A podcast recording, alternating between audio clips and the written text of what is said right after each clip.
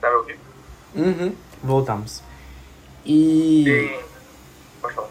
é, como você disse, é, para as pessoas que estão escutando, Picasso ele é um artista modernista e esse Miguel que você falou, ele é clássico, né? É o Michelangelo, o Michelangelo. Aham, Michelangelo. E. É, você conseguiu ligar um ponto em comum entre os dois, que eles conseguem, eles dominam a técnica de trazer da representação da pintura, da, do aspecto tridimensional que você disse, né? É, eles dominam tanto esse aspecto de ilusão, de representar um objeto tridimensional, quanto um aspecto abstrato, que seria um aspecto de distribuir, distribuir as formas da superfície. Então, por Uhum. exemplo, se você pegar uma pintura do Miguel Ângelo, Michelangelo, é, ela faz tanto sentido, a, a Capela Sistina, famosa, né? Tanto sentido é, anatômico, digamos assim, você consegue ver os corpos, consegue enxergar uma figura humana ah, tal qual ela é, e da mesma maneira você consegue observar a beleza daquilo simplesmente como um ornamento abstrato, simplesmente como esses arabescos, sabe? Eles funcionam é, de maneira abstrata. As formas elas estão organizadas de maneira não a, a, a sugerir um, um vigor abstrato. Uhum. É, e qual é a sua opinião acerca da arte moderna expressa pelas vanguardas europeias? É, bom, eu vou tentar não parecer muito pedante aqui, porque eu, eu vou, vou tentar aqui expor a minha percepção dessa, desse período aí é, decisivo, né, da história da arte, que é uma das partes mais importantes para hoje em dia, né, que foi, foi o período das vanguardas. O que acontece? A, as vanguardas, elas em tese, elas estão reagindo ali contra o sistema acadêmico no, no fim do século XIX. Né? É, Para não ficar muito abstrato, eu vou nomear umas vanguardas aqui. Por exemplo, as primeiras vanguardas a gente teria aí o impressionismo, ah, o realismo mais ou menos ali, vanguarda, o pós-impressionismo, é, o simbolismo, às vezes é considerado vanguarda também. É, depois o cubismo, o dadaísmo, ah, o orfismo, que é uma parte do cubismo também. A gente tem essas vanguardas. Mas, indo aí para as primeiras vanguardas mesmo, o, ali na, na metade do século XIX, que estavam reagindo contra o sistema acadêmico diretamente, é, eu acho que elas têm muita razão, sim. Elas trouxeram parte, trouxeram conceitos importantes assim para a história da arte. Porque o que, que acontece? O que estava acontecendo, principalmente na França nessa época, porque todos os modelos acadêmicos eram copiados da França, era um, um sistema acadêmico que, a, apesar de se, de se propagar como clássico, era um pouco desconexo da tradição. Os pintores desse período e desse estilo, a gente pode nomear aí é, Jerome, é, Cabanel, Bouguereau, é, eles, é, eles faziam um tipo de pintura é, para ser exposta no salão e vista, pra milhares, vista por milhares de pessoas. Era como se fosse uma, um tipo de pintura de propaganda, é, meio ilustrativa e, e bombástica. Os historiadores costumam até comparar com o cinema de Hollywood dos anos 50, sabe?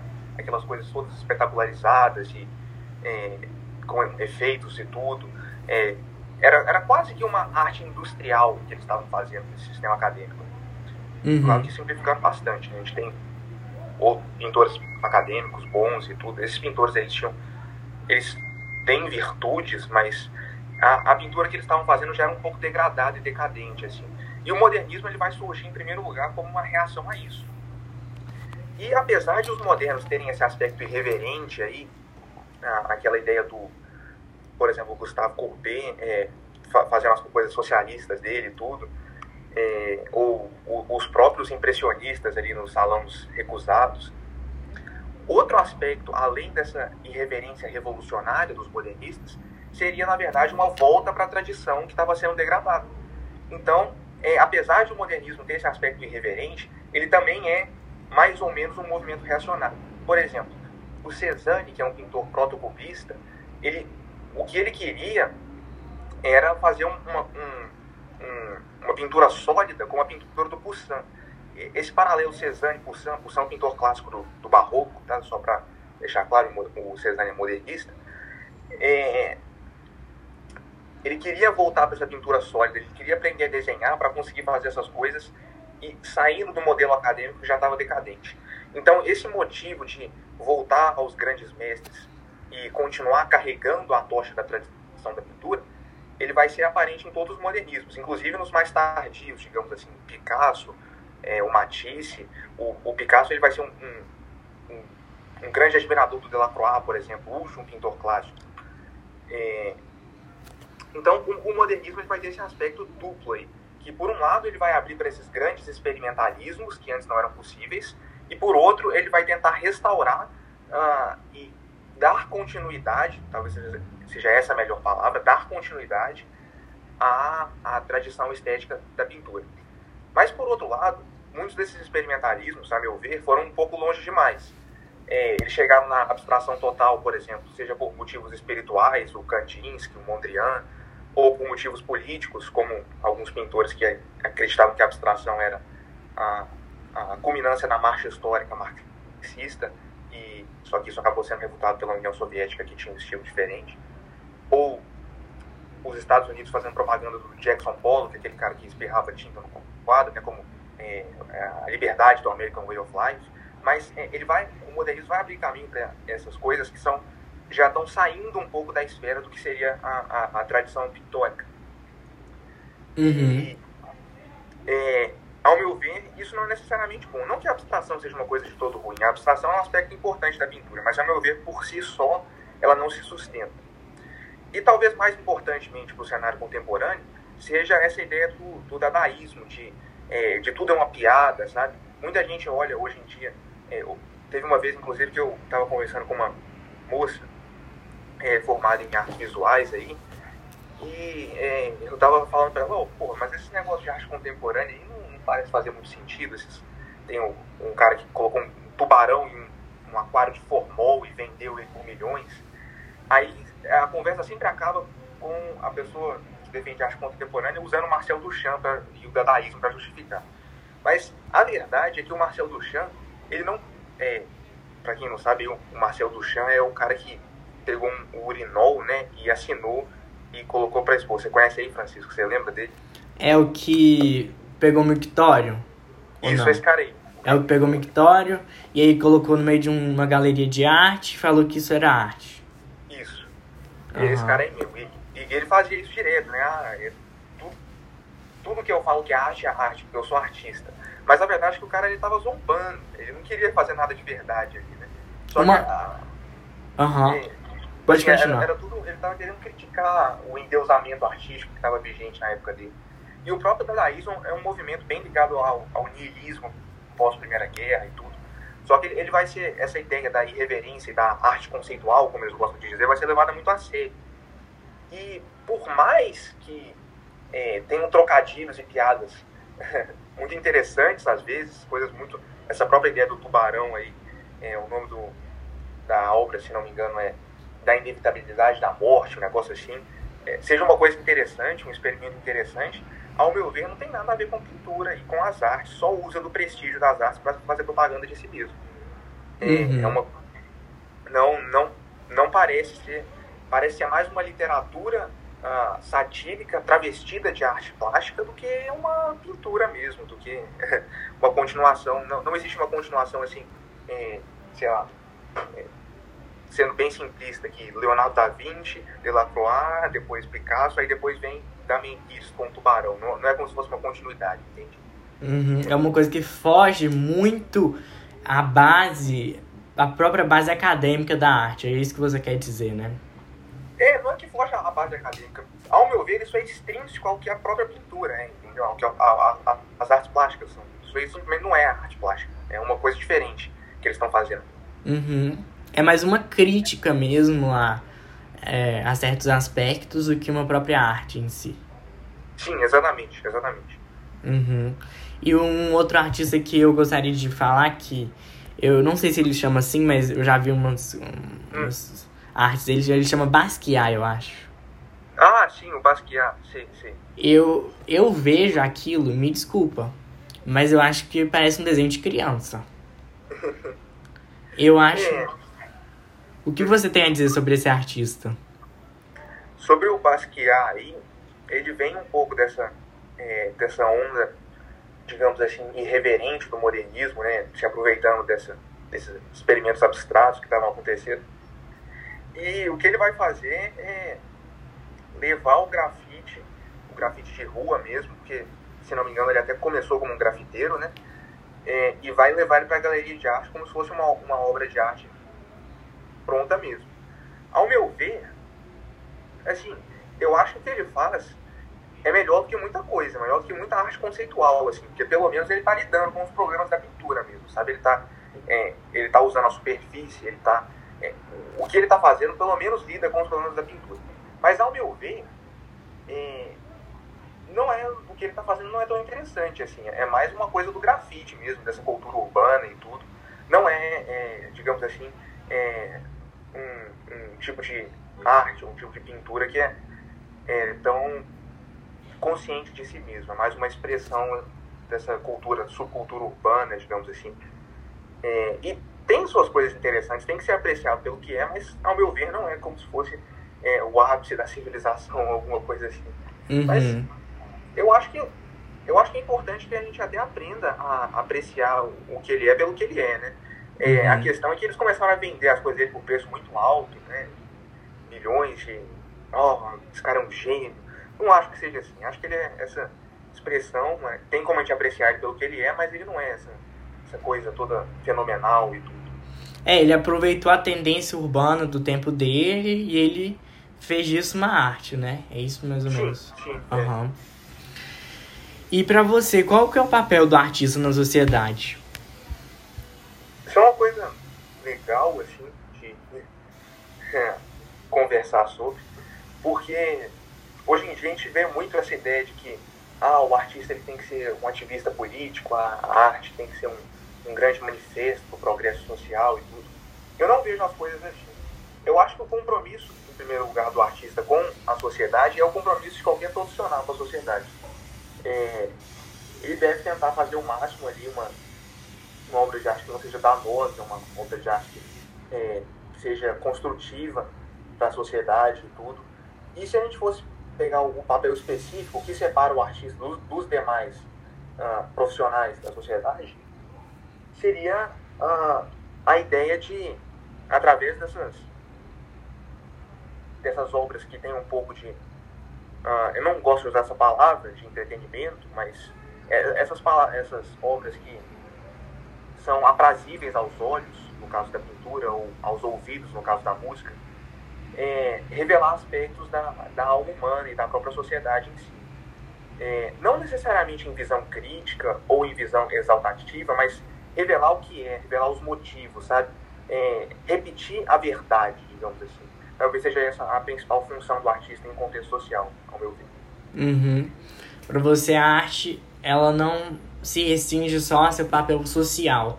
Ela é maior que isso. Ela é uma questão de repetir, repetir a verdade e o Nietzsche ele fala da arte como se ela fosse uma arte que alivia certos aspectos, né? Ela é uma arte que é, foge, uma arte harmônica, né? É o espírito, se eu não me engano, é o espírito dionísico ou Apolo? É, o Apolo é o harmônico, né? O Apolíneo é harmônico, o Dionisíaco é o, é o caótico. Uhum.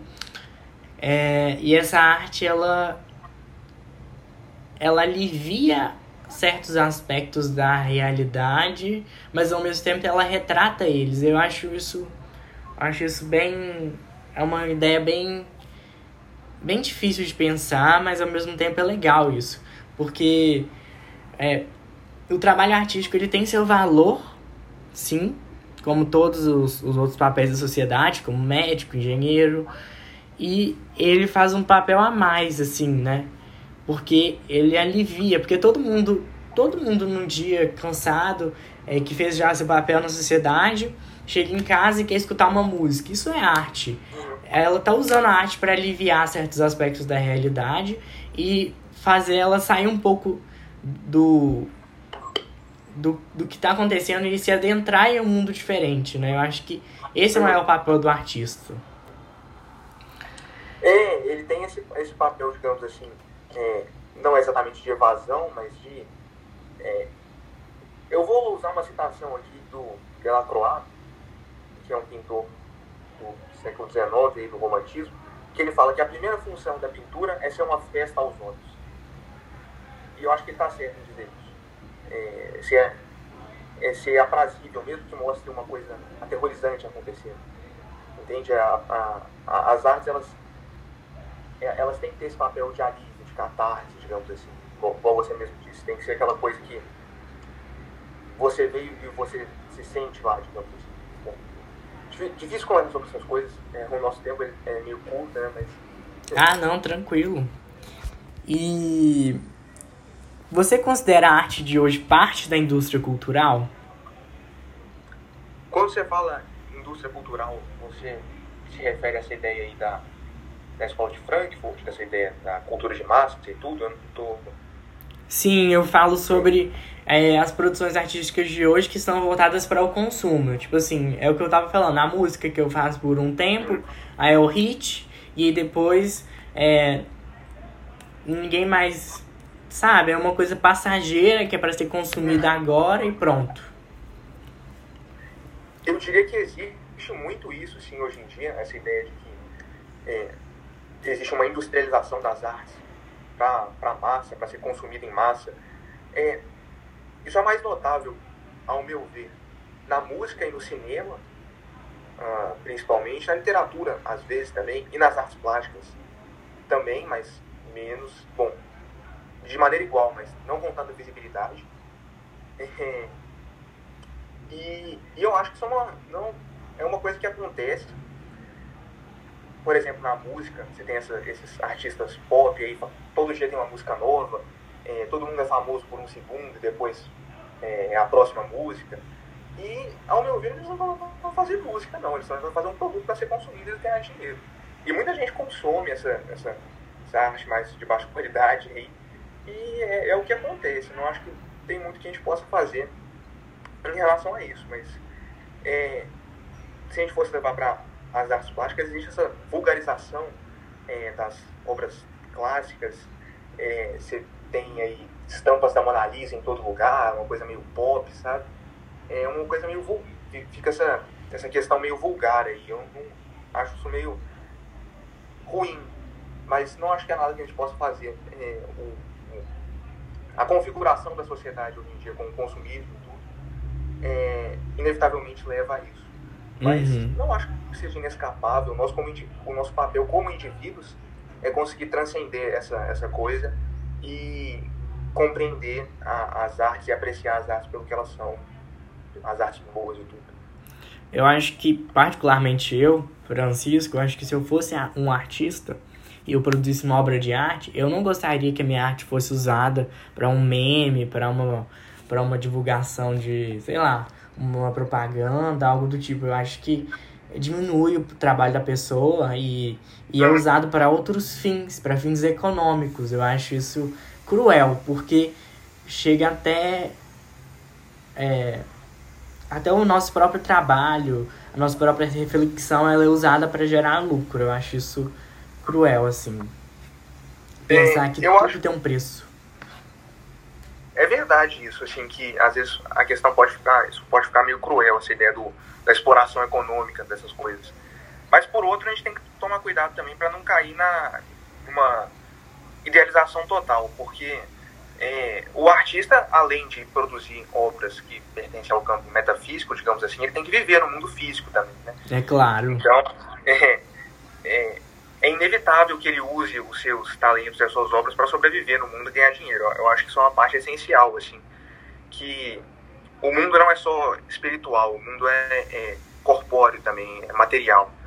É, então, por mais que exista uma super exploração hoje em dia, a gente não pode tomar cuidado para cair no contrário também, de achar que tem que ser só espiritual e, e tudo, porque é, os nossos talentos e a nossa, nossa arte, o nosso artifício e tudo, é, ele não vale de nada se é só pra gente, tem que ser usado no mundo e, e, e tudo mais. Mas você está certíssimo em pontuar que hoje em dia existe uma super exploração disso. Uhum. É, eu acho que eu acho que como qualquer outra profissão tem que ser valorizada sim. E se hoje em dia nós usamos o, o dinheiro para atribuir valor a isso, então que ele seja valorizado com dinheiro. Enfim, da forma como for como for como for certa para mostrar que nós nós reconhecemos seu seu trabalho e você merece sim uma profissão um, um salário digno como todos os outros e ganhar um dinheiro também pelo pelo trabalho. É justo super justo isso. E se você pudesse dizer algo para os artistas de hoje o que você diria? Isso é uma coisa complicada de dizer porque eu mesmo não me considero formado, eu ainda estou assim, formado artisticamente. Eu não acho que eu me encontrei em termos artísticos e eu ainda tenho muito a estudar pela frente, a, a trabalhar pela frente para conseguir uh, me sentir capaz de fazer alguma coisa. Mas eu diria que a, a principal coisa é, é, é que os artistas eles têm que estudar e serem guiados pela, pela tradição. Só isso. É, um, um, artista hoje em dia ele tem que ser. Ele tem que tomar cuidado para não cair nas diversas armadilhas que existem hoje em dia. É, armadilhas conceituais, de cair em, em princípios de ideias, ideologias, e ser sempre fiel à pintura pelo que ela é. E, se for preciso, usar da tradição como um guia, mas não mais que um guia. Tem que tomar cuidado para não virar uma coisa reacionária.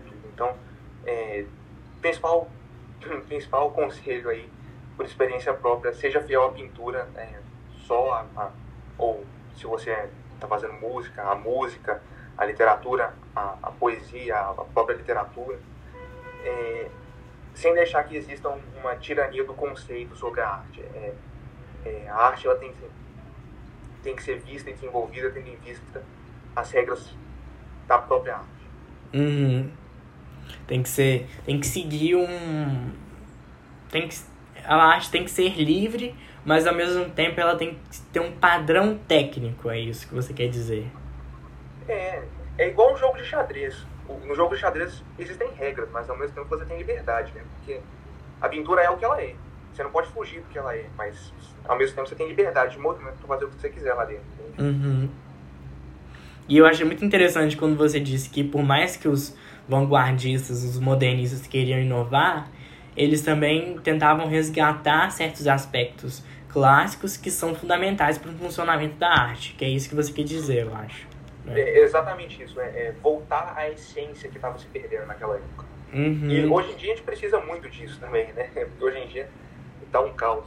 Sim, a gente precisa voltar para a essência e falar, gente, Precisamos produzir uma arte mais conceitual, uma arte que resgate certos tipos de valores e técnicas que são fundamentais para o seu funcionamento. Eu acho que é isso, né? Sim, sim. É, voltar a entender por completo o que a pintura é fundamentalmente. É, seria isso. Ou, as artes no geral. Uhum. Porque assim, eu escuto, por exemplo, é, um Isso é porque eu, na minha realidade, é isso eu escuto um álbum do Pink Floyd, The Dark Side of the Moon, e eu comparo esse álbum com o álbum novo da Ariana Grande, Positions. Para mim é um trabalho infinitamente menos trabalhado esse álbum da Ariana Grande do que o do Pink Floyd, porque assim, o Pink Floyd, eles pensam, dá para você ver que eles pensaram na composição das músicas, na letra das músicas, o que que a gente ia sentir quando fosse passando a a música e é muito harmônico, é um trabalho harmônico mesmo, que nem o Nietzsche fala, o espírito apolístico, Apoli... apolínico, sei lá, que é um trabalho que tem uma harmonia, que dá para você ver que chega, que tem a entrada, tem um desenvolvimento, tem um fim. Agora você pega um álbum pop assim, é uma coisa que falta, falta uma essência, falta uma, falta uma ideia e você coloca a ideia certinha no papel e dá tudo certo no final.